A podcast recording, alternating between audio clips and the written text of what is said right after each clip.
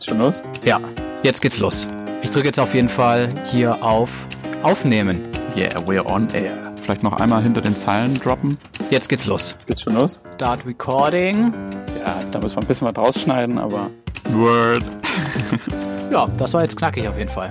Cool. Ich würde sagen, wir machen das gleich nochmal. Ja, finde ich gut. Vielleicht noch einmal hinter den Zeilen droppen. Ja, jetzt machen wir Stopp. Stopp. Hallo Tobi. Hi Niklas. Und ein Hallo an alle Hörer und Hörerinnen. Das ist die erste Folge von unserem Podcast Hinter den Zeilen. Kurz zu uns, Tobi und ich, wir sind zwei Nachwuchsjournalisten und in unserem Podcast wollen wir über Journalismus reden und uns austauschen über die Erfahrungen, die wir so als Nachwuchsjournalisten machen. Darüber, welches Interview viel besser hätte laufen können und ja, wie wir Themen auch recherchiert haben. Wir wollen also wirklich drüber nachdenken und auch gemeinsam reflektieren, wie Journalismus überhaupt gemacht wird und ja, kritisch auf die Branche schauen. Also was für Probleme gibt's da? Und was uns auch ganz wichtig ist, wir wollen mit diesem Podcast unsere Erfahrungen auch weitergeben an Menschen, die das interessiert, die vielleicht auch Berufsanfänger sind, wie wir selber, oder äh, Leute, die einfach mit dem Gedanken spielen, selber Journalist oder Journalistin zu werden. Und deswegen starten wir in der ersten Folge mit dem Thema Ausbildung. Ja, warum bist du denn Journalist geworden, Niklas? Ich meine, okay, wir sind noch in Ausbildung, aber schon ziemlich weit eigentlich drin. Äh, wie bist du dazu gekommen? Also ich habe eigentlich Ethnologie und europäische Ethnologie in München studiert und ich glaube, bei mir war das so, dass der Journalismus fand ich immer während dem Studium schon immer ziemlich interessant und es war immer so diffus, so eine äh, potenzielle äh, Berufsoption für mich, aber so richtig getraut habe ich mich lange nicht da da äh, wirklich das anzufangen, habe mich da viel ausprobiert im Studium, wie man das eben so macht. Und dann habe ich gedacht, okay, jetzt muss ich mir Journalismus auch mal anschauen, habe dann beim ähm, Ständenradiosender in München M495 da ein paar Jahre mitgearbeitet und habe da wirklich Blut geleckt und habe mich da dann für den Journalismus so begeistern können und bin da so reingekommen und fand vor allem den Hörfunk von Anfang an super spannend und ja, warum schon mal Journalismus? Ich glaube, was mir am besten am Journalismus gefällt, ist äh, so das Geschichten erzählen. Geschichten von anderen Leuten hören und das dann irgendwie dann weitererzählen. Ich glaube, das fasziniert mich eigentlich am meisten. Und es befriedigt einfach so meine, meine Neugier. Ich glaube, ich bin einfach ein sehr neugieriger Mensch und ähm, das, der, Job befriedigt das ziemlich. Mega, okay. Ich bin ja schon froh, dass du nicht gesagt hast, ja, ich wollte schon immer Journalist werden, so mit äh, fünf Jahren, mit sechs Jahren. Äh, da stand schon alles fest, sondern so ein, so ein Hinkommen bei mir war das auch eher so ähm, lange geliebäugelt, aber auch echt immer so ein, ähm, ich weiß nicht, so ein Abarbeiten daran, will ich das jetzt oder doch nicht, dann wieder so ein, so ein gepusht sein durch ein geiles Praktikum und dann wieder komplett, äh, ja, nicht, nicht verzweifelt, aber so, so weggekommen und dann, na, ich lasse es doch lieber. Also bei mir hat es auch echt eine Weile gedauert, aber so, keine Ahnung, ich glaube mit zehn oder so, da hatte ich meine Zeitung designt auf A4-Papier mit Stift und so. Ähm, ist nie was geworden, ist ja klar. Aber dann so im Abi war das bei mir, glaube ich, als es dann so wirklich losging. Mh, hm, ja, jetzt wird's ernst und weiß ich nicht, mich hat einfach mal Sprache interessiert und Geschichte, was du auch schon meinst, Geschichten erzählen sowieso. Und dann bin ich da so mehr so dahin gekommen und äh, habe mich dann aber auch erst für, für, das, für was anderes entschieden, weil meine Eltern auch mir gesagt haben, hm, Journalismus, das ist doch zu unsicher, mach was anderes, mach was sicheres. Und ne, das, da spielt dann auch halt so auf jeden Fall die Herkunft mit rein. Sprechen wir später bestimmt noch mehr drüber. Ähm, wenn man nicht gerade Akademiker, Eltern hat oder so oder so Vorbilder, dann ist es echt nicht so einfach. Und dann habe ich erstmal International Business äh, studiert in Berlin. Jetzt duales Studium bei Bayer, also gleich Geld verdient und so weiter. Aber da habe ich halt so schnell gemerkt, dass es nicht meins ist und habe dann aus Langeweile im Büro, weil ich echt nur Kaffee getrunken habe und Excel-Listen bearbeitet habe, habe ich dann äh, die ganze Zeit Spiegel gelesen und ach, ganz viel gelesen einfach und auch immer mehr gezweifelt an dieser, als 18-Jähriger da im Büro zu hocken mit, mit, äh, mit Anzug, komplett, genau, dann, ja, und dann habe ich einfach gesagt, okay, ich mache das, worauf ich Bock habe und äh, äh, habe dann halt bei einem, beim Studi-Magazin angefangen, bei der Spree, die es äh, leider nicht mehr gibt, aber hier in Berlin. Genau, und da fing es dann an. Und das hat mir richtig Spaß gemacht und dann habe ich auch das Studium gewechselt zu äh, Englisch und Geschichte und einfach Praktika gemacht und immer mehr reingeguckt. Ich finde es also so, so Leute, die, die sagen, die haben von Anfang an geliebt zu schreiben und waren bei der äh, Schülerzeitung und die das total so einen stringenten Lebenslauf haben, wo alles so auf den Journalismus zuläuft. Also die äh, habe ich auch immer irgendwie so ein bisschen bewundert, weil ich das mir auch für mich selber so gewünscht hätte, wenn dass ich immer so stringent gewesen wäre. Aber bei mir kam das auch äh, total spät und ich finde es auch äh, super, was du gesagt hast über diese Selbstzweifel. Also ich hatte auch die ganze Zeit habe eigentlich auch permanent damit gehadert und hatte so Selbstzweifel, ob ich das irgendwie machen kann, ob ich irgendwie dazu fähig bin irgendwie und ob das auch einfach äh, äh klug ist, es zu machen, auch weil genau, ob es das Richtige ist, so ne? Ja. ja. Und auch weil, was man auch immer so hört, dass es so extrem prekär ist, vor allem die Anfangszeit, um da reinzukommen, das hat mich dann schon oft immer so wieder mh, hm, fast, fast schon wieder davon abgebracht eigentlich. Das gehört eigentlich auch zu der, zu meiner äh, Geschichte auf jeden Fall dazu. Also es hat lange gedauert, mich da voll drauf einzulassen. Und ich glaube, das liegt auch, wie bei dir, auch so an der, sag ich mal, an der Herkunft, weil ich auch aus so einer, ja, Arbeiter, wirklich klassischen Arbeiterfamilie komme. Und äh, da war das einfach irgendwie auch nicht so ein, nicht so ein Beruf, den man so ergreift irgendwie. Also als Erstakademiker wird dann einem doch eher geraten, mach doch BWL oder ich weiß nicht, was, wie war es bei dir? Es ist ein bisschen witzig, weil meine Mutter eigentlich nie groß das, was dazu gesagt hat, was ich gemacht habe, also auch das nie so bewertet hat, was ich studiert habe, Ethnologie und europäische Ethnologie. Sie hat eigentlich hm. nie so richtig verstanden, was ich da mache. Aber hat okay. bis hat, heute nicht. Ja, äh, ja ich habe sie immer versucht zu erklären und sie hat schon irgendwie schon verstanden, aber ja. sie hat das auch nie so bewertet. Äh, ihr war es halt einfach nur wichtig, damit ich einfach einen Job kriege und dass das halt finanziell immer läuft. Und ja, ich habe irgendwie regelmäßig, regelmäßig dann äh, kleine Zeitungsartikel, Ausschnitte und sowas auf dem Schreibtisch liegen gehabt. Journalismus in der Krise, Medien so und so.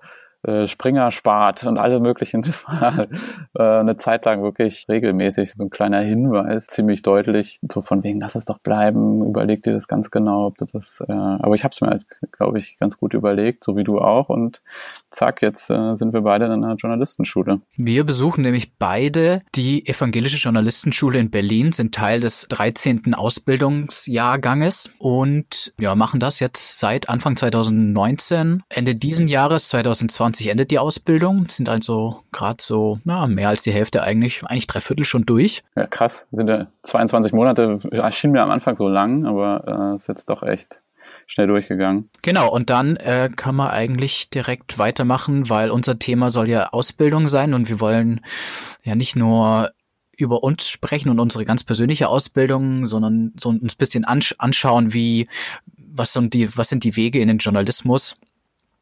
Und wir gehen auf eine Journalistenschule, aber es gibt natürlich neben der Journalistenschule, was eigentlich viel klassischer ist, ist eigentlich das äh, Volontariat. Hast du dich eigentlich damals für eins beworben? Du hast ja wahrscheinlich auch nicht nur eine Bewerbung geschrieben und äh ich habe überlegt, Volontariat oder Journalistenschule und die Journalistenschule hat mir ja mehr zugesagt, weil weil beim Volontariat, eigentlich stimmt das auch nicht, aber ich hatte das so im Kopf, dass beim Volontariat, okay, machst du Volontariat bei der Zeitung, dann lernst du halt nur schreiben und äh, sonst nix. Ich glaube, heutzutage mhm. ist das auch nicht mehr so, weil die ganzen Medienhäuser auch, äh, was so die Formen angeht, auch viel breiter aufgestellt sind. Aber das war, das hatte ich so im Kopf. Und die Journalistenschule war für mich attraktiv, weil ich dachte, okay, cool, da lerne ich nochmal alles. Da lerne ich Radio, da lerne ich äh, Schreiben für Print, da lerne ich Video. Und deswegen habe ich mich da eigentlich nie für ein, bei den Volontariaten so richtig umgeguckt geguckt, um ehrlich zu sein, sondern ah, okay. hatte direkt so eine Journalistenschule, äh, Journalistenschule im Kopf. Auch einfach, weil mir andere Leute das geraten haben, so die okay. äh,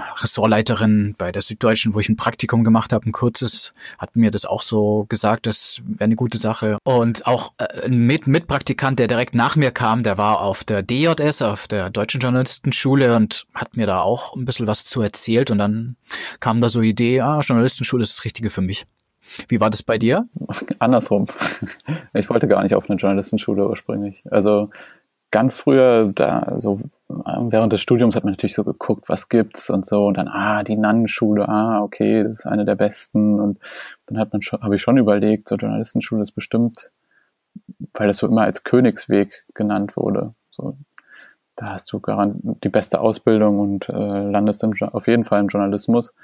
Und als anderer Weg eben das Volontariat oder kompletter ähm, als Einstieg äh, das direkte Studium. Das, das wurde mir aber immer abgeraten.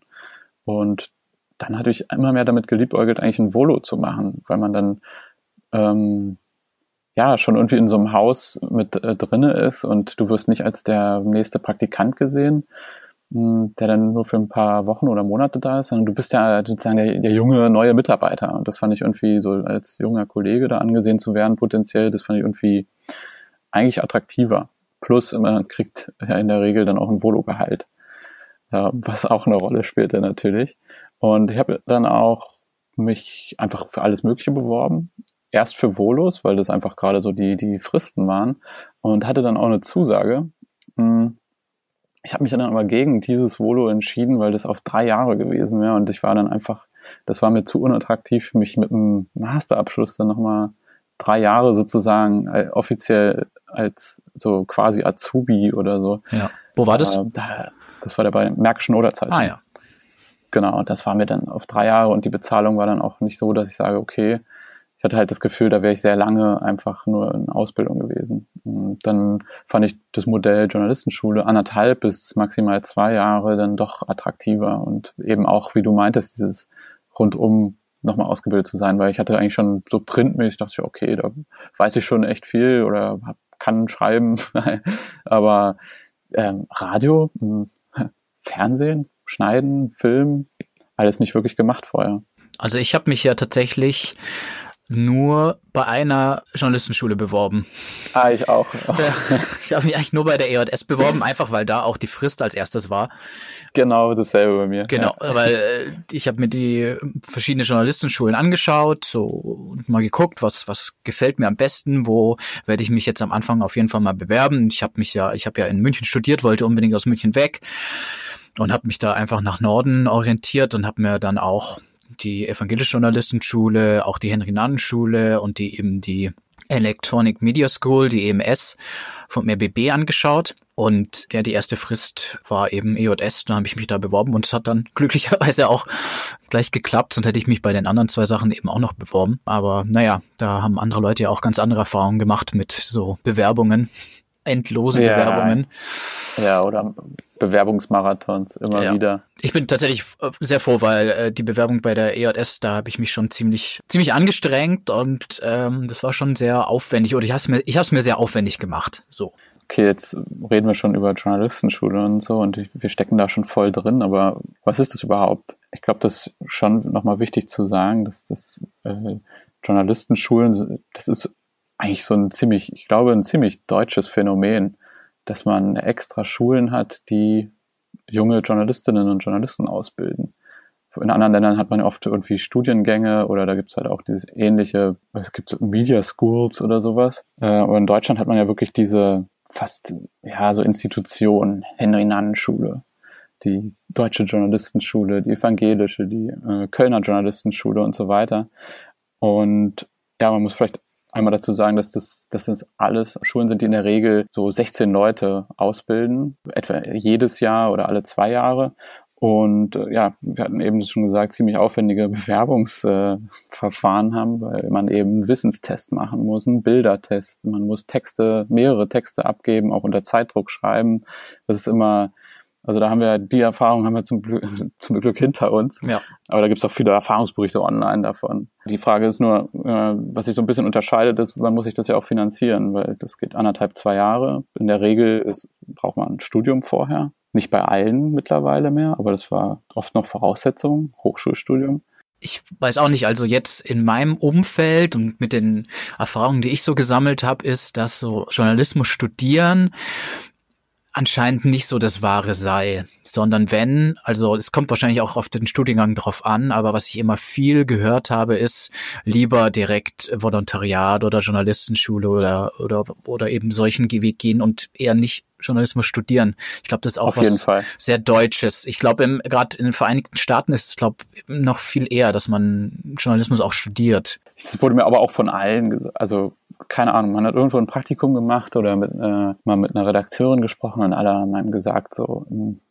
also nicht studieren. nicht studieren, lieber ein Fachstudium von irgendwas dann Ahnung haben oder äh, ne und dann da äh, das nebenbei machen, das Handwerk sozusagen nebenbei lernen durch Praktika und freie Mitarbeit das versuchen und und dann eben Volo oder Journalistenschule.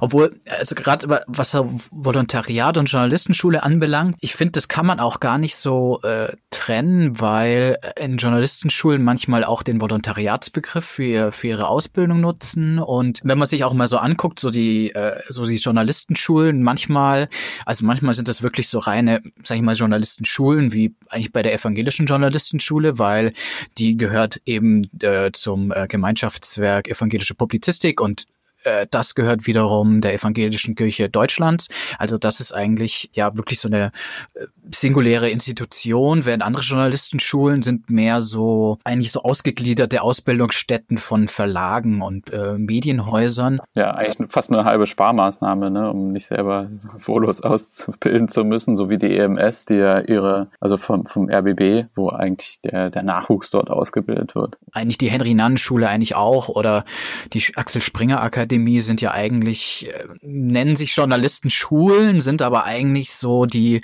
Volontariatsausbildungsstätten von diesen Medienhäusern. Deswegen, das hat mich am Anfang auch ein bisschen irritiert, als ich mich da umgeschaut habe. Und ich glaube, viele Journalistenschulen sind tatsächlich eigentlich an so Verlagshäuser oder die meisten eigentlich so an so Verlagshäuser angegliedert und wirklich unabhängig ist eigentlich nur die DJS, die Deutsche Journalistenschule, die EJS und ah, natürlich die, das IFP, quasi die katholische Journalistenschule in München. Aber die meisten sind eigentlich schon an Verlage irgendwie angegliedert. Was natürlich den Vorteil hat, dass man wie bei einem normalen Volo natürlich eher an direkt bei diesen Medien ähm, dabei ist, also viel einfacher da reinkommt, als wenn man eben so einer komplett, was heißt komplett, mhm. aber eher unabhängigen Journalistenschule ist. So stelle ich mir das zumindest vor. Wollen wir das mal aufgliedern? Also Axel Springer ist ja klar, dass da gehören dann eben Welt und Bild und so weiter dazu. Bei der, der Henry-Nannen-Schule steht eigentlich Gruner und Jahr auch dahinter, also letztendlich die Zeit und der Spiegel und Geo und bei, obwohl die DJS, auch wenn sie unabhängig ist, relativ nah natürlich auch äh, mit der Süddeutschen Zeitung verbunden ist. Nicht zuletzt, weil sie die Räumlichkeiten im Gebäude der, äh, der SZ hat. Da, ich sehe da absolut keine Nähe, nein. Ähm. Über Journalistenschulen gibt es auch viele so äh, Mythen und Vorurteile. Ähm, da könnte man auch mal drüber sprechen. Also ich glaube, das geläufigste ist, dass Journalistenschüler sich irgendwie für was Besseres halten und so einen Standesdünkel haben, auch gegenüber anderen Journalisten. Bei unseren Jahren mit Schülern und Schülerinnen, da habe ich das eigentlich nie so, so einen wirklichen Dünkel gefühlt oder das auch nicht so gesehen, dass so ein Dünkel geäußert würde gegen anderen, gegenüber anderen, obwohl es dann, glaube ich, auch noch eine Hierarchie innerhalb der Journalistenschulen so ein bisschen gibt. Und da gibt es natürlich dann auch wieder so äh, Vorteile gegen andere Journalistenschulen. Quasi, dass andere Journalistenschulen da die Abgänger und Abgängerinnen da noch eher so ein Dünkel hegen. Jetzt keine Namen nennen, ne? Nee, jetzt keine Namen nennen. und was gibt's, was gibt's für Vorurteile gegen die EJS? Wahrscheinlich, dass wir ähm, reiner Lutheraner Club sind oder sowas. Äh, nur wegen dem evangelischen Namen. Äh, aber ich finde, das kann man auch nochmal klarstellen, dass es kein, wir sind nicht an Konfessionen gebunden, man muss nicht protestantisch sein oder getauft oder sonst was, um an die EJS zu gehen. Also ich selber bin gar nicht kirchlich, aber was halt verlangt wird, ist schon ein soziales Engagement, dass man irgendwie zeigt, interessiert sich nicht nur für soziale Belange, sondern macht auch irgendwie was, vielleicht nebenbei äh, oder hat sich engagiert und dass man sich einfach für solche Themen interessiert und dann eine gewisse Haltung einfach dann auch vertritt. Zurück zu den, zu den Vorurteilen gegen andere. Also wir haben jetzt einen klarstellen können. Also ich glaube, es gibt schon auf jeden Fall Leute, die auf Journalistenschulen gehen, die denken, äh, es macht sie irgendwie zu besseren Menschen, weil sie jetzt auf dieser Journalistenschule sind. Aber äh, ich glaube, solche Leute gibt's immer bei solchen Institutionen, die auch so hart aussieben. Mhm. Deswegen würde ich das auch auf jeden Fall nicht total verneinen, aber ich glaube, das lässt sich auf jeden Fall nicht über alle sagen. Da kommen wir vielleicht auch direkt zum nächsten Punkt. Und zwar äh, gibt es ja auch diesen ja, Mythos, Vorurteil, es schaffen halt immer nur wenige Menschen überhaupt äh, auf so eine Schule. Die Aufnahmetests sind sehr schwierig. Ich glaube, vorab kann man dazu erstmal sagen, dass die, äh, es gibt ja Statistiken, dass in den letzten Jahren auf jeden Fall zu den Bewerberzahlen bei, ein, bei allen Journalistenschulen eigentlich ziemlich runterging. Es hat auch unser Schulleiter auf, auch schon gesagt, dass die äh, Bewerberzahl bei der EJS auf jeden Fall auch schon äh, sehr runtergegangen ist.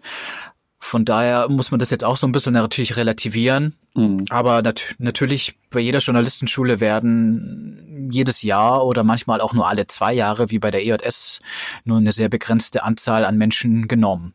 Das stimmt auf jeden Fall. Ja, und ich meine, ich habe auch von Zahlen gehört, irgendwie, dass auf diese 16 Plätze, die es ja in der Regel dann gibt, dass sich da irgendwie nicht nur 300, sondern 1000 Leute oder so bewerben. Aber ähm, das ist gerade, wie gesagt, bei, bei allen Schulen so, dass es das zurückgeht, was ja natürlich auch mit dem, mit dem Systemjournalismus in der Krise oder mit, mit ja, Perspektiven und so weiter zu tun hat. Also bei diesen Aufnahmetests und allgemein diese Bewerbung, also es stimmt schon, dass es sehr umfangreich ist. Das kommt auch immer, ich habe das Gefühl, da gibt es auch so einen internen Wettbewerb zwischen den Journalistenschulen, wer den äh, härteren und aufwendigeren Aufnahmetest hat, so vor allem so, äh, wenn, man irgendwie auf die Webseite von der äh, Henry Nunn geht, da wird sie eigentlich schon fast damit gebrüstet, wie schwer der Aufnahmetest ist, was ja auch ein bisschen übertrieben ist. Bei der DJS äh, es scheint es ja auch so extrem hart zu sein. Und ja, ich meine, bei uns zum Beispiel bei der EJS mussten wir, ja, wir mussten eine Reportage zu einem bestimmten Thema extra für die Bewerbung machen, einen Kommentar zu einem bestimmten Thema extra für die Bewerbung machen, dann natürlich. Wir mussten auch noch schreiben, äh, warum wir Journalist werden wollen. Ja, genau, Motivationsschreiben, klar, das ist ja fast äh, obligatorisch. Dann natürlich irgendwelche Arbeitsproben etc. Und dann in der zweiten Phase wurden wir eingeladen nach Berlin für zwei Tage, mussten da dann Zeitdruck nochmal zwei Texte an einem Tag schreiben, dann noch so einen kleinen Allgemeinwissenstest machen. Inklusive der, Bildertest, ne? Inklusive Leute erkennen, äh, Test, ähm, wo wir aber dann aber im Nachhinein gelernt haben, dass das jetzt auch nicht so wichtig in die Endwertung eingeflossen ist. Ja, also boah, ich bin da. Wie bist du da rausgegangen aus diesem Test? Weil ich war echt so ah, so ein ganz komisches Gefühl. Ich hatte dann keine Ahnung. Äh, die Auswertung haben wir zum Glück erst später dann gemacht, äh, aber in dem Moment war ich dann echt so Gott, habe ich hab ich jetzt also das, man ist sich dann irgendwann einfach überhaupt nicht mehr sicher, weil am Anfang war noch so, ah, okay, weiß ich, kenne ich und dann lässt man immer mehr Lücken und äh, füllt da noch irgendwas ein und so. wie wie ging es dir danach? Ja, ich war auch unsicher, ich war irgendwie recht zufrieden, obwohl ich mir, obwohl ich auch so mein Gefühl war, dass ich auf jeden Fall nur weiß ich nicht, die Hälfte oder, oder so beantworten konnte, obwohl ich dann nicht wusste, ob alles natürlich alles richtig ist. Also, aber ich habe dann schon das Gefühl gehabt, dass ich schon gut, ganz gut vorbereitet war darauf. Aber bei dem Bildertest zum Beispiel habe ich ziemlich gefailt, muss man sagen. Zum Beispiel, ich habe zum Beispiel Meghan Markle überhaupt nicht erkannt. Oh, also wie kannst du nur? ich, ich, ich kannte diese Person nicht. Ich meine, man muss sich das auch mal, das ist auch ein bisschen witzig, weil ich habe mich echt auf diesen Test vorbereitet ja. und habe da viel gebüffelt für, also einfach so ganz stumpfes äh, Allgemeinwissen gebüffelt. Aber ich habe anscheinend so eine selektive, selektive Wahrnehmung, dass ich, ja, es war, es war auch tatsächlich dieses Jahr, wo sie geheiratet hat und es ging komplett an mir vorbei, weil ich mich einfach null für sowas interessiere. Ähm, es gab, glaube auch noch eine Frage zu den, äh, zu den Königshäusern in oh Europa. Gott. Da konnte ich ja, natürlich auch äh. null eintragen. Das ist natürlich, hat natürlich wieder offenbart, wie, wie, wie selektiv man eben so unterwegs ist. Vielleicht war das ein Pluspunkt, wenn man das nicht wusste. So habe ich mir das dann eingeredet. ja. Und ich habe noch vorher, ich habe noch vorher die alle Kardashians äh, gelernt, weil ich dachte, falls so Pop aktuelle Popkultur. Da muss man, kommt man an den Kardashians nicht vorbei und hab noch irgendwie, wie, äh, wer ist wer, alle und was macht die, äh, noch gelernt, aber dann war ich richtig enttäuscht, dass die Frage nicht rankam. Oder gar nichts zu den Kardashians. Gerade bei diesen Aufnahmetests und diesen Bewerbungsverfahren bei den Journalistenschulen muss ich auch sagen, also es wird schon also gut, vielleicht muss man vorher nochmal sagen, dann gab es noch so ein Auswahlgespräch, so 20, 30 Minuten. Das war aber erst also sozusagen eine Runde später, wenn man, wenn man genau, Texte dann, abgegeben hat und auch das, äh, genau. diesen Tests gemacht hat, dann wurde man mal eingeladen. Und da wurde man dann auch von fünf, fünf Leuten da in die Mangel genommen und auseinandergenommen. Da hatte ich tatsächlich ein sehr schlechtes Gefühl danach. Echt? Ich bin da, ich bin da voll positiv rausgegangen, weil ich dachte, ich konnte immer irgendwie was, äh, konnte eigentlich ganz gut antworten und selbst wenn es irgendwie weiß ich nicht, so ein bisschen, wo man schon gemerkt hat, okay, die Frage wird jetzt gestellt, einfach nur um irgendwie so ein bisschen zu sticheln, aber gewollt zu sticheln. Wieso, wie war, wieso war, bist du da mit so einem schlechten Gefühl rausgegangen? Ich hatte oft, ich hatte einfach das Gefühl, dass ich bei vielen Fragen keine äh, wirklich zufriedenstellende Antwort liefern konnte. Vielleicht bin ich auch einfach bei solchen Auswahlgesprächen nicht so gut oder Ach, weiß was? ich nicht. Hatte irgendwie das Gefühl, dass irgendwie die Antworten, die ich gegeben haben, hab irgendwie nicht so gut waren und nicht so klug. Ja, aber da kamen auch Fragen, so, keine Ahnung. Sie sitzen im Zug, äh, hinter ihnen sitzt Christina Schröder und äh, unterhält sich mit ihrem Leibwächter oder so über eine Affäre mit so und so und dann du bist gerade im Praktikum beim Stern und würdest du jetzt in der Redaktion von diesem Pri Gespräch, was man so im Zug, im ICE mitgeschnitten hat, so nebenbei gar nicht geplant äh, und offensichtlich irgendwas Privates, würde man das in der Redaktion ansprechen, sozusagen direkt äh, Profit draus schlagen als Enthüllungsstory oder sonst wie exklusiv das verbreiten, so, also das sind halt auch so ein bisschen sehr konstruierte Fragen, aber klar, ging so ein bisschen darum, Ethik, was wie, hält, wie verhält man sich? Das Gefühl, das ich auf jeden Fall bei diesen ganzen Bewerbungsverfahren und Aufnahmetests habe, ist, dass äh, ich finde, die Journalistenschulen, also die bilden sich A, ziemlich was drauf ein und B,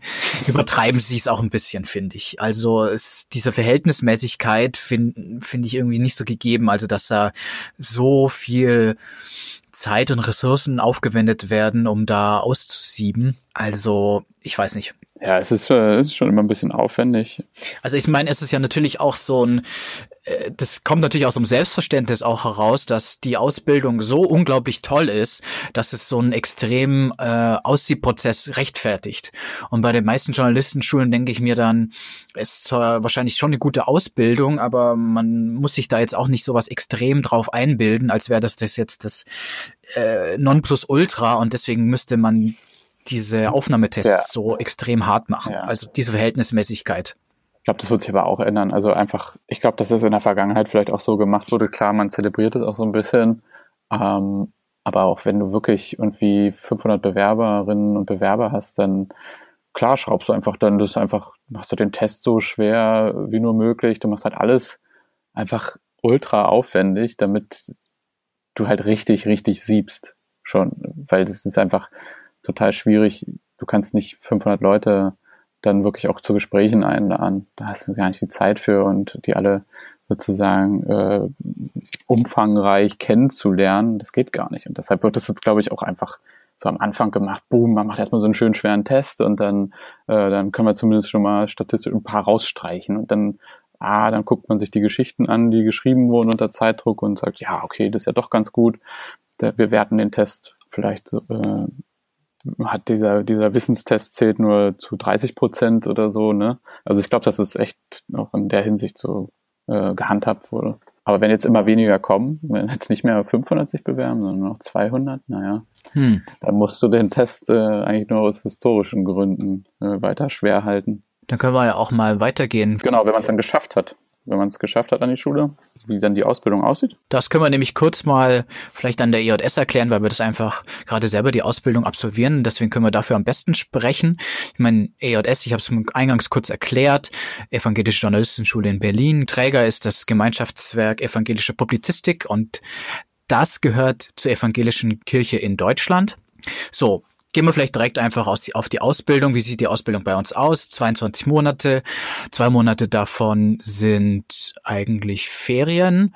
20 Monate sind also wirklich die Ausbildung, wobei eigentlich zehn Monate die Theoriephasen an der Schule sind und zehn Monate die Praxisphasen. Genau, es gibt vier Praxisphasen und dann wechselt sich das eigentlich immer äh, so ab. Man hat dann erstmal so die Grundlagen, was Recherche, investigative Recherche, ähm, Porträt, Reportage, ähm, auch Interview. Äh, schon viel, genau, Interviewübungen und äh, Nachrichten, Berichte, sowas kommt viel zum Anfang.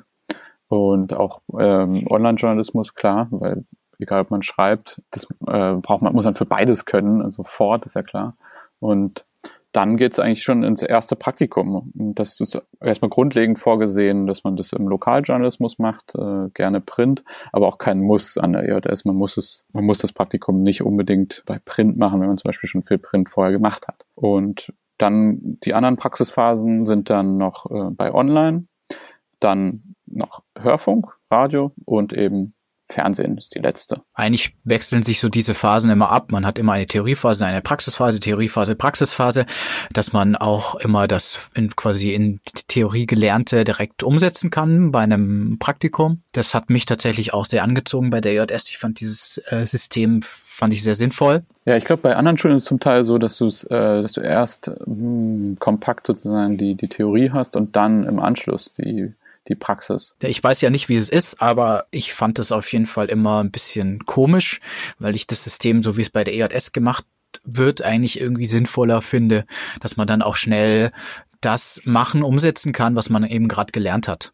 Intuitiver, ja. Und ich meine, wir können aus unserer Erfahrung ja auch sagen, also das, äh, nachdem man das erste Praktikum gemacht hatte und mal dann doch mal ein bisschen Urlaub hatte, ging es direkt in die Radiolehrstation. Und ich meine, wir waren 16 Leute, manche von uns haben vorher nie Radio gemacht. Aber in sieben Wochen wurden wir so vorbereitet, dass man dann in die, direkt in die Redaktion gegangen ist für drei Monate und du konntest alles machen eigentlich. Gerade bei Radio war das eigentlich schon wichtig, dass man da direkt dann auch das Praktikum gemacht hat, um das auch wirklich in der Praxis umzusetzen, was man eben gerade gelernt hat. Vor allem, wenn man es zum ersten Mal gelernt hat. Genau, rausgehen, Reportagen machen, Beiträge, Interviews. Und dann die Themengebiete. Was würdest du sagen, wird bei uns in der Ausbildung, wo werden so Schwerpunkte gesetzt und wo weniger? Also ich habe schon das Gefühl, dass bei dem klassischen Print, also das Schreiben, ich meine, das ist natürlich auch genauso fürs Online sinnvoll, aber das Schreiben an sich, da wird schon ein großer Schwerpunkt gesetzt auf jeden Fall. Und das ist, glaube ich, auch noch sehr auf so Printjournalismus auf jeden Fall ausgerichtet zum Teil.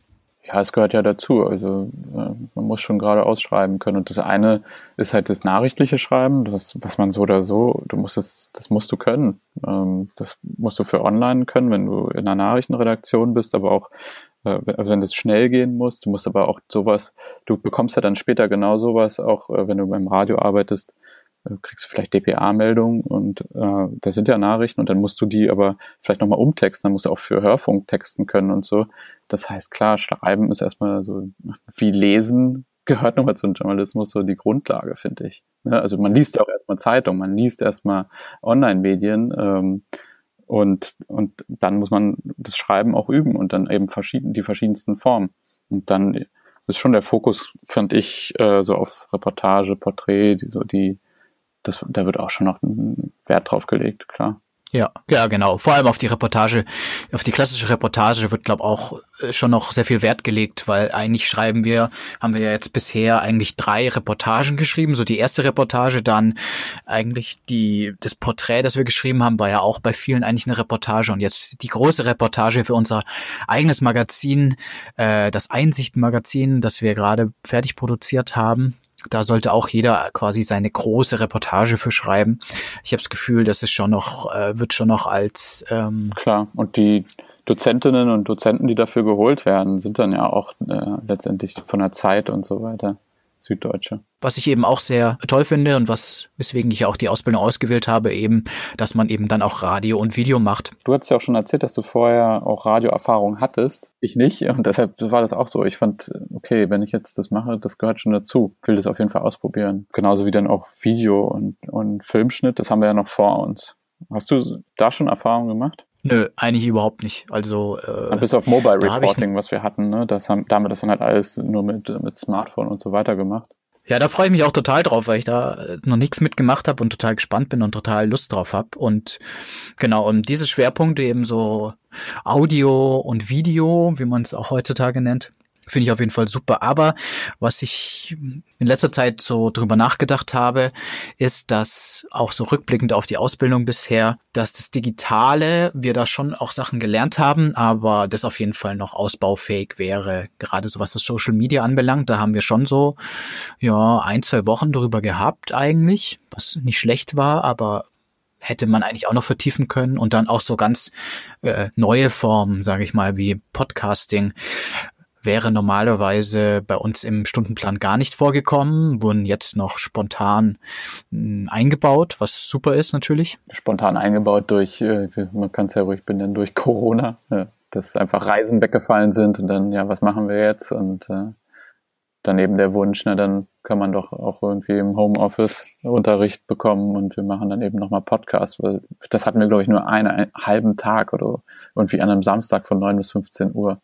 Was natürlich ähm, deshalb umso schöner, dass wir jetzt nochmal ein bisschen mehr haben. Also meiner Meinung nach könnte man da irgendwie noch einen größeren Schwerpunkt drauf legen, weil das auch einfach immer wichtiger wird. Aber naja, da muss man natürlich zwangs, zwangsweise muss man dann bei anderen Sachen natürlich zurückschrauben und dann ist natürlich die Frage, was vernachlässigt man? Genau, weil noch länger machen kann man die Ausbildung ja eigentlich kaum. Da muss man andere Dinge wieder kürzen. Das ist eigentlich so, ja, der Ablauf von von unserer Ausbildung bisher. Eins wollte ich noch, eins fand ich richtig cool, dass wir auch Fotografieren noch drin hatten. Das war super. Wirklich äh, über, über eine Woche, weil das gehört auch so dazu, man arbeitet die ganze Zeit mit Bildern. Und ich meine, wir haben vorher auch so ein bisschen Theorie, Bildethik, was, äh, was darf man zeigen, was nicht und so weiter. Aber es, ich fand es so wichtig, dass wir auch selber nochmal fotografiert haben und eine Kamera in der Hand haben und so weiter. Dann können wir mal über die finanzielle Situation sprechen. Jetzt das Eigentliche, eigentlich müssen wir das nach vorne stellen. Genau. Wie ja, eigentlich hätte man das nach vorne ziehen müssen, ja. Es ist, glaube schon, es ist eine äh, große Frage und eine wichtige Frage bei der ganzen Sache. Weil ich wollte gerade sagen, ist auch eine, über die wir, glaube ich, viel nachdenken. Also wir haben es ja vorhin so anklingen lassen, Wege in den Journalismus, wo kommen wir her? Und es war halt klar, dass nicht unsere Eltern uns finanzieren. So. Und ähm, ja, das Problem, oder ich, also ich finde, es ist schon ein Problem an der äh, Journalisten an der EJS auch, dass es eben, sie kostet nichts, aber äh, man bekommt auch nichts so für die Ausbildung. Und ich glaube, das an anderen Schulen das ist zum Teil anders. An der Henry Nann kriegt man, glaube ich, um die 700 Euro im Monat. Davon muss man aber auch erstmal leben können in Hamburg. Und an der DJS bekommt man auch nichts, oder? Nein, also es gibt da, die DJS hat noch so extra Stipendien oder auf jeden Fall auch extra Hilfen, aber an sich ja auch nicht. Obwohl man fairerweise bei der Henry-Nann-Schule sagen muss, die haben nämlich, weil sie letztes Jahr ihre Ausbildung verändert haben. Die haben es da jetzt auch insoweit verändert. Erstmal ist die Ausbildung ein bisschen länger, äh, zwei Jahre glaube ich, und da wird dann auch die drei Viertel von der Zeit bekommen die jetzt, glaube 1500 Euro tatsächlich. Oh. Also wie so richtige Volontäre eigentlich. Ja, weil ich glaube, bei genau Axel Springer sind es auch so 1,5 und ähm, an der EMS äh, etwa 1000. Das sind ja eigentlich auch, ich meine eigentlich. Die Verlage, die Verlage, die trotzdem sparen, weil sie nach, nach, nach würden sie sozusagen nach Tarif Folos bezahlen, ist, äh, müssten sie noch viel mehr zahlen pro Nase. Wie ist bei uns? Naja, wir sind, die Schule kostet nichts, aber wir müssen quasi selber gucken, wo wir bleiben. Deswegen sind wir eigentlich, eigentlich alle, die meisten von uns sind auf Stipendien angewiesen. Absolut. Ja. Ich glaube, die meisten von uns bekommen auch mindestens ein Stipendium. Und naja, das war natürlich, fand ich, auch nochmal so eine extra Belastung oder es war auf jeden Fall auch ziemlich aufwendig, weil quasi nachdem man diesen ganzen Bewerbungsprozess durchlaufen hat, kamen eigentlich schon die nächsten Bewerbungsprozesse und zwar für diese Stipendien. Und das war dann auch, das hat sich fast noch länger gezogen, bis man da dann. Wie war das? Hast du denn zu Beginn der Ausbildung im Februar letztes Jahr dann äh, schon ein Stipendium gehabt? Nö, eigentlich, nö, da hatte ich noch nichts. Ich hatte mich schon für die ersten Stipendien beworben, weil uns das von Anfang an geraten wurde. Aber eigentlich hatte ich am Anfang der Ausbildung noch kein Stipendium sicher. Aber ich meine, ich wollte unbedingt diese Journalistenschule machen und deswegen habe ich es eigentlich gemacht und habe einfach aufs gehofft, dass es schon sich alles so finden wird. Und das erste Stipendium wurde dann bei mir auch ja auch abgelehnt. Aber dann habe ich ja dann noch äh, ein anderes Stipendium bewilligt bekommen und tatsächlich hat äh, die Schule mir auch ein Stipendium vermittelt. Und deswegen hatte ich jetzt zeitweise zwei Stipendien und das waren dann insgesamt so 825 Euro mit den zwei Stipendien. Und damit konnte man zumindest mal so die grundlegenden Sachen decken. Und dann kamen halt noch so andere Einnahmenquellen hinzu. Dann hat man eben mal einen Text verkauft. Genau, idealerweise konnte man natürlich Sachen, die man in der Ausbildung produziert hat, dann währenddessen auch verkaufen. Und dann kam auch noch Geld rein und dann ging das jetzt eigentlich die meiste Zeit eigentlich recht gut. Aber es ist schon so ein, ich finde, es ist schon so, so was, was so drüber schwebt. Was immer ja, so. Auf jeden Fall. Weil, also bei, bei mir war klar, ich, ich habe mich total gefreut. Ich hatte dann die Zusage und das war auch gerade, ich habe die Zusage bekommen, da war ich noch sozusagen im End, Endphase des Studiums. Ich habe noch meine Masterarbeit gerade beendet und war so, ah cool, ich habe dann eigentlich nur so zwei Monate Leerlauf. Ich habe dann vor Weihnachten die Masterarbeit abgegeben und dann im Februar ging es ja schon los. Aber so über Weihnachten, also und Januar, da war ich dann echt so, ich war auch dann ohne Einkommen, den Januar und den Februar und habe dann versucht, irgendwie Jobs zu finden, aber das ähm, für so zwei Monate nimmt sich halt auch keiner. Und dann war, genau wie du sagst, dann hat man sich halt beworben für Stipendium. Also ich wurde vorgeschlagen, hier von der Schule, bewirb dich mal da und da beim Fazitstipendium. Das ist äh, letztendlich die Stiftung, die hinter der FAZ steht. Und ja, dann hat das auch geklappt, aber das kam halt die Zusage hatte ich irgendwie zwei Wochen vor Beginn der Schule und äh, ich wusste sonst auch nicht. Also mir ging es wie dir, ich hätte es wahrscheinlich trotzdem irgendwie gemacht, aber ich wusste echt nicht, wie ich das mir finanzieren soll ohne Stipendium. Und das ist schon so eine wichtige, wichtige Frage oder so ein wichtiges Thema. Auf jeden Fall. Und es gibt auch bei uns auf jeden Fall Leute, die auch kein Stipendium bekommen und versuchen jetzt sich anders durchschlagen. Ich weiß ehrlich gesagt auch gar nicht genau, wie sie das machen, aber das gibt es eben auch. Und die müssen dann auch irgendwie über andere Wege während der Ausbildung versuchen, Geld zu verdienen. Genau, und ich finde, das ist aber auch ein, das ist wirklich ein Problem, so bei dieser, bei der Journalistenausbildung, weil ich glaube, vor ein paar Jahrgängen war es noch so, da haben irgendwie, hat jede Journalistenschülerin, jeder Journalistenschüler an der EJS ein äh, Stipendium bekommen. Und das, das ist aber auch nicht mehr so oder immer seltener so, dass wirklich alle eins bekommen. Und das ist halt, das sieht halt auch aus, ne? Wenn du weißt, okay, Journalismus, hm, ist es das? Ja, ich möchte es machen, aber dann weißt du gar nicht, wie du es finanzieren kannst dann ist es auch schon ganz oft ein Ausschlusskriterium. Bei mir war es eigentlich auch so, ähm, ja, so ein totale, ähm, also so ein Optimismus, der eigentlich so total unbegründet war, dass das schon irgendwie äh, funktionieren wird. Also so ein bisschen so ein rücksichtsloser Optimismus würde ich es nennen, mit dem ich in diese Ausbildung gestartet bin. Und es hat sich ja zum, zum Glück alles, äh, das meiste so zum Guten gewendet. Okay, du bist noch nicht verhungert, das freut mich. Genau, ich bin noch nicht verhungert. ja, aber dazu kommt ja dann auch, dass äh, die, die Praxisphasen sind gerade für solche Leute besonders wichtig, die eben kein, kein Stipendium haben, weil man dort in der Regel ein Praktikumsgehalt bekommt, aber eben auch nicht immer. Ja, nicht immer und zum Teil eben sehr mager. Genau, und dann damit sollst du dann in einer anderen Stadt äh, die Miete zahlen ähm, von 200 Euro oder 400 Euro. Da kann man sich da kaum ein Zimmer leisten. Und die Bahnfahrt dahin und zurück und Essen, das ist dann auch gar nicht mit drin. Also das ist dann schon echt, echt schwierig. Und auch so nebenbei arbeiten. Also zum Teil war es bei uns schon ziemlich stressig. Also entweder hätte man sich dann bei der Ausbildung sehr zurücknehmen müssen und sagen, okay, ich muss halt einfach Geld verdienen und das ist dann zum Teil einfach wichtiger. Ich glaube, das wäre dann so die Konsequenz gewesen. Aber ansonsten sich wirklich komplett durch äh, Nebenjobs ähm, so durchzuschlagen während der Ausbildung, schwierig, finde ich. Absolut. Also ich bin froh, wenn, wenn man am Wochenende dann auch mal irgendwie, klar, man braucht auch mal Ausgleich weil es unter der Woche stressig genug ist. Aber ich meine, dazu kam ja auch, dass wir zum Teil eben, weil der, der Stundenplan so voll war, auch mal an einem Samstag noch Seminare hatten und das dann an zwei Wochenenden fast hintereinander sozusagen, dann ist es echt, wie willst du da dann noch arbeiten? Aber wie du sagtest, was halt eine, eine Option ist, ist eben, und das ist, glaube ich, auch eine gute, gute Übung schon während der Ausbildung, dass man eben versucht, alles, was man irgendwie produziert, was man schreibt, wenn man einen Radiobeitrag gemacht hat oder so, eben versucht, das dann auch unterzubringen. Und das funktioniert in der Regel, wenn man ein bisschen Kontakte dann hat oder auch äh, Erfahrungen von anderen, dann äh, kriegt man auch äh, ganz gut vielleicht mal was untergebracht.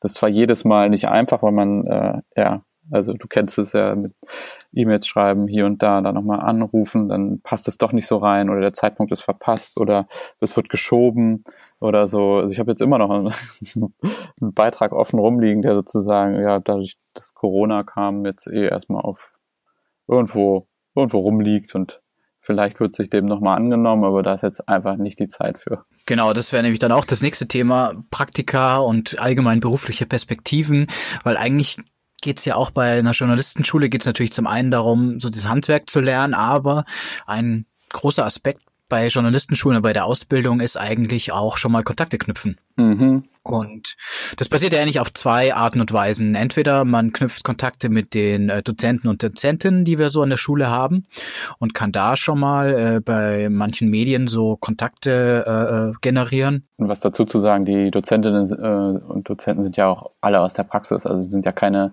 festangestellten Lehrer oder sowas, die wir haben, sondern es sind ja alles Leute, die für Seminare gebucht werden. Und dann sind es halt ähm, Leute vom RBB, vom SWR, die für Radio vorbeikommen oder man hat Leute von der Zeit, die in den Reportagen mit uns üben. Und so hat man ja eigentlich immer Leute aus, ja, aus dem Business, die, die dann immer kommen.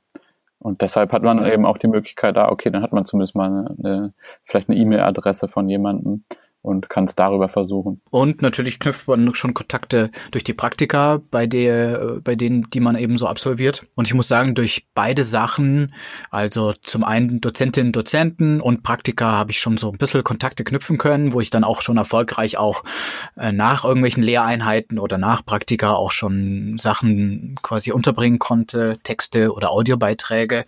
Das funktioniert zum Teil.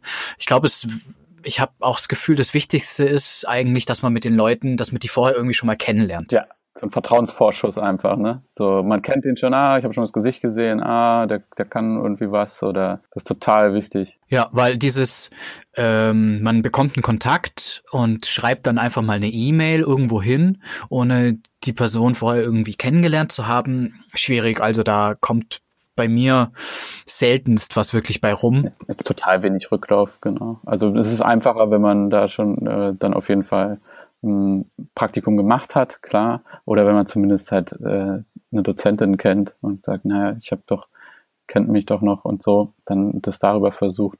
Äh, so, was ich auch noch relativ einfach fand, das ich war bei mir beim Radio, dass ich ähm, zum RBB gegangen bin und ich habe äh, halt gerade in der Woche davor die Reportage für unser Hörfunkmagazin gemacht und habe die dann halt einfach in der ersten Woche direkt angeboten, so hier, ich habe doch gerade was, ne, und das ist auch direkt unterbekommen. So, die haben das sehr gern genommen. Ähm, das ist natürlich auch schön, wenn das so funktionieren kann.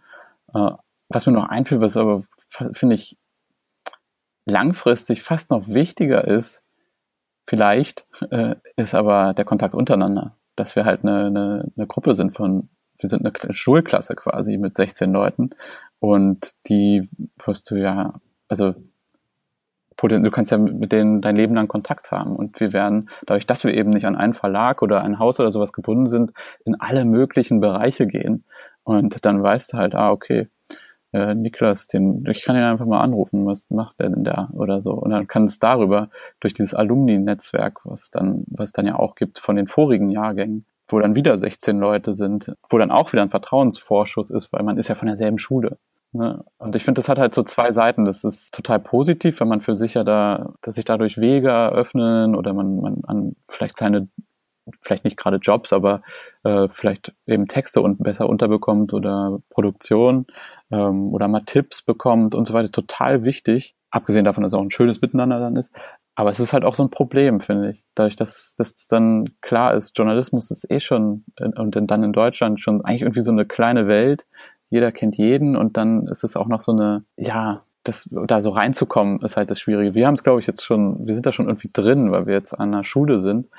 Aber als Volontär bei einer, bei einer Zeitung bist du ja dann vielleicht nicht gleich, oder du bist Volontärin beim Radio, dann hast du nicht gleich so eine, so diese, weiß ich nicht, diese Connection zu so, so, so einer Gruppe. Ähm, ja, aber ich glaube, bei den Volontariaten ist es eigentlich das Gute, weil du wirst ja meistens durch alle Abteilungen geschleust dann bei dem Medienhaus, wo du bist und kannst da eben Kontakte knüpfen, aber du hast dann meistens eben nur Kon Kontakte in dem jeweiligen Haus. Aber ich finde, es äh, war schon so, also war bei mir zumindest auch die Erfahrung im Praktikum äh, mal bei, beim Spiegel, dass im Hauptstadtbüro die Frage nach, erst nach dem Namen, ja, okay, Tobias Hausdorf. Und dann äh, die zweite Frage war immer, welche Schule?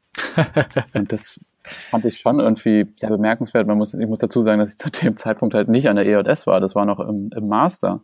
Ich habe mich halt während des Studiums immer wieder beworben und so ein paar Sachen gemacht und dann hat es irgendwann geklappt und dann, also Hammer, habe da Praktikum gemacht und dann wurde, wurde ich aber irgendwie von ganz vielen Leuten nach, einfach nach der Schule gefragt. Und da habe ich dann schon so gemerkt, okay, das ist wohl so ein Ding, das, das muss man haben, äh, um so irgendwie, es gehört einfach dazu. Oder dann ist gleich so, ah, Nannenschule oder DJS, ah, welcher Jahrgang, der und der, ah, da kennst du doch den und den. Oder ähm, habt ihr da noch den Dozenten oder so. Ne? Das ist sofort so ein, so ein schon finde ich, also ich finde, das muss man einfach dazu sagen, dass es auch, äh, gibt da diese positiven Seiten, aber eben auch so ein bisschen diese Klüngelei. Aber vor allem, ich glaube auch eher so in der Printwelt noch, weil so in der Radiowelt, ich habe das Gefühl gehabt, da konnten sie mit Journalistenschulen gar nicht so viel anfangen, weil bei der Radio... Die können ja kein Radio.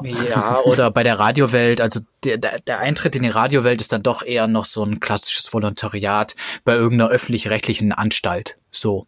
Ja. Und genau. ähm, da ist es dann, glaube ich, nochmal ein bisschen anders. Mhm. So, und als Fazit, äh, Volontariat oder Journalistenschule oder wie auch immer, was ist unsere Meinung? Ich finde beides gut, aber ich kann jetzt auch äh, nicht sagen, wie ein Volontariat wäre. Ich glaube, dass das auch so ein bisschen so eine, so eine Typenfrage ist, was man, was man lieber möchte. Man hat beim Volo halt meist den, den Vorteil, dass man schon irgendwie wirklich als junge Kollegin oder junger Kollege mit, mit angesehen wird und eingebunden wird. Das heißt, man wandert dann durch alle Ressorts, wird in der Regel auch schon bezahlt und äh, ist halt nicht nur für eine kurze Zeit da und ah, okay, der neue Praktikant, sondern du bist dann halt dort und wirst ja auch für das Haus ausgebildet. Das ist schon schon ein Vorteil. Es, ist aber auch jetzt nicht einfacher, an, an einen Volontariatsplatz zu kommen, als an eine Journalistenschule, weil sich auch für Volus total viele bewerben. Und das ist das eine. Und das andere ist, dass man dann, glaube ich, sehr danach gucken muss, was für ein Volo. Also da muss einem das Medium zusagen und man sollte dann auch darauf achten, dass in der Ausbildung dann, die auch so multimedial wie möglich abläuft. Wobei da, glaube ich, die auch schon sehr aufgeholt haben. Nur weil man Zeitungsvolontariat macht, heißt nicht, dass man nur, nur äh, auf Papier schreibt. Und was du gesagt hast, die bilden dann die Leute eben für das eigene Medienhaus aus. Das ist natürlich auch so ein gewisser Nachteil, weil man wird natürlich voll auf eine bestimmte Linie natürlich getrimmt. Also nicht voll, aber man wird Stück weit auf jeden Fall an bestimmte Systeme und auch bestimmte, ja, Gepflogenheiten auf jeden Fall gewöhnt, die sich in einem bestimmten äh, Medienhaus auf jeden Fall so etabliert haben. Und ich glaube, bei einer Journalistenschule, dadurch, dass man die Dozentinnen und Dozenten, die von überall herkommen und auch die Praktika, die man überall theoretisch absolvieren kann, ist man, glaube danach auch ein bisschen breiter aufgestellt oder hat zumindest ein bisschen mehr gesehen, mehr Vielfalt gesehen. Das ist, glaube auf jeden Fall so ein Vorteil von so einer Journalistenschule. Ja, und in der Regel hat man dort ja dann auch äh, drei bis vier Praktika die in unterschiedlichsten Häusern sind. Das ist schon nochmal so eine gewisse Vielfalt dadurch. Und dadurch hat man noch vielleicht noch mehr Kontakte breiter gestreut. Und gerade heutzutage und dann auch Richtung Berufseinstieg ist es dann schon vorteilhaft, wenn man einfach mehrere Häuser gesehen hat und nicht nur bei einem vielleicht die Ausbildung gemacht hat und dann weiß man aber auch nicht, wie die Zukunft dort äh, selber ist. Genau, und was können wir so eigentlich anderen raten? Also was ich auf jeden Fall jedem raten würde, ist einfach machen, einfach mal versuchen. Ich habe mich lange nicht so wirklich getraut, Journalismus allgemein so anzugehen und vor allem dann auch mich mal auf so einen Volontariatsplatz oder Platz an der Journalistenschule zu bewerben. Das war so eine große, ja, Blockade oder Hürde für mich, irgendwie so ein großer Schritt, obwohl man, man kann sich einfach mal bewerben. Man kann es einfach mal versuchen. Und wenn man beim ersten Mal scheitert, dann macht man es nächstes Jahr wieder. Und dann weiß, weiß man schon mal, wie es läuft. Das ist eigentlich das Beste, was man machen kann. Und ich würde auch sagen, sich bei beiden bewerben. Also nicht, nicht sagen, okay, ich will nur Journalistenschulen mich bewerben, sondern wirklich dann eben für äh, gucken, was es für Volos gibt, für äh, und Journalistenschulen und sich bei beiden bewerben. Ja, ist auf jeden Fall immer sinnvoll, das ein bisschen zu streuen, ab, obwohl ich auch denke, man sollte sich vorher schon auch genau überlegen, was man eigentlich machen möchte, was man auch lernen möchte, was einem die Ausbildung so bringen soll und sich auch danach eigentlich so bewerben, weil ich finde, das merkt man, wahrscheinlich, merkt man wahrscheinlich auch im Auswahlprozess immer am ehesten,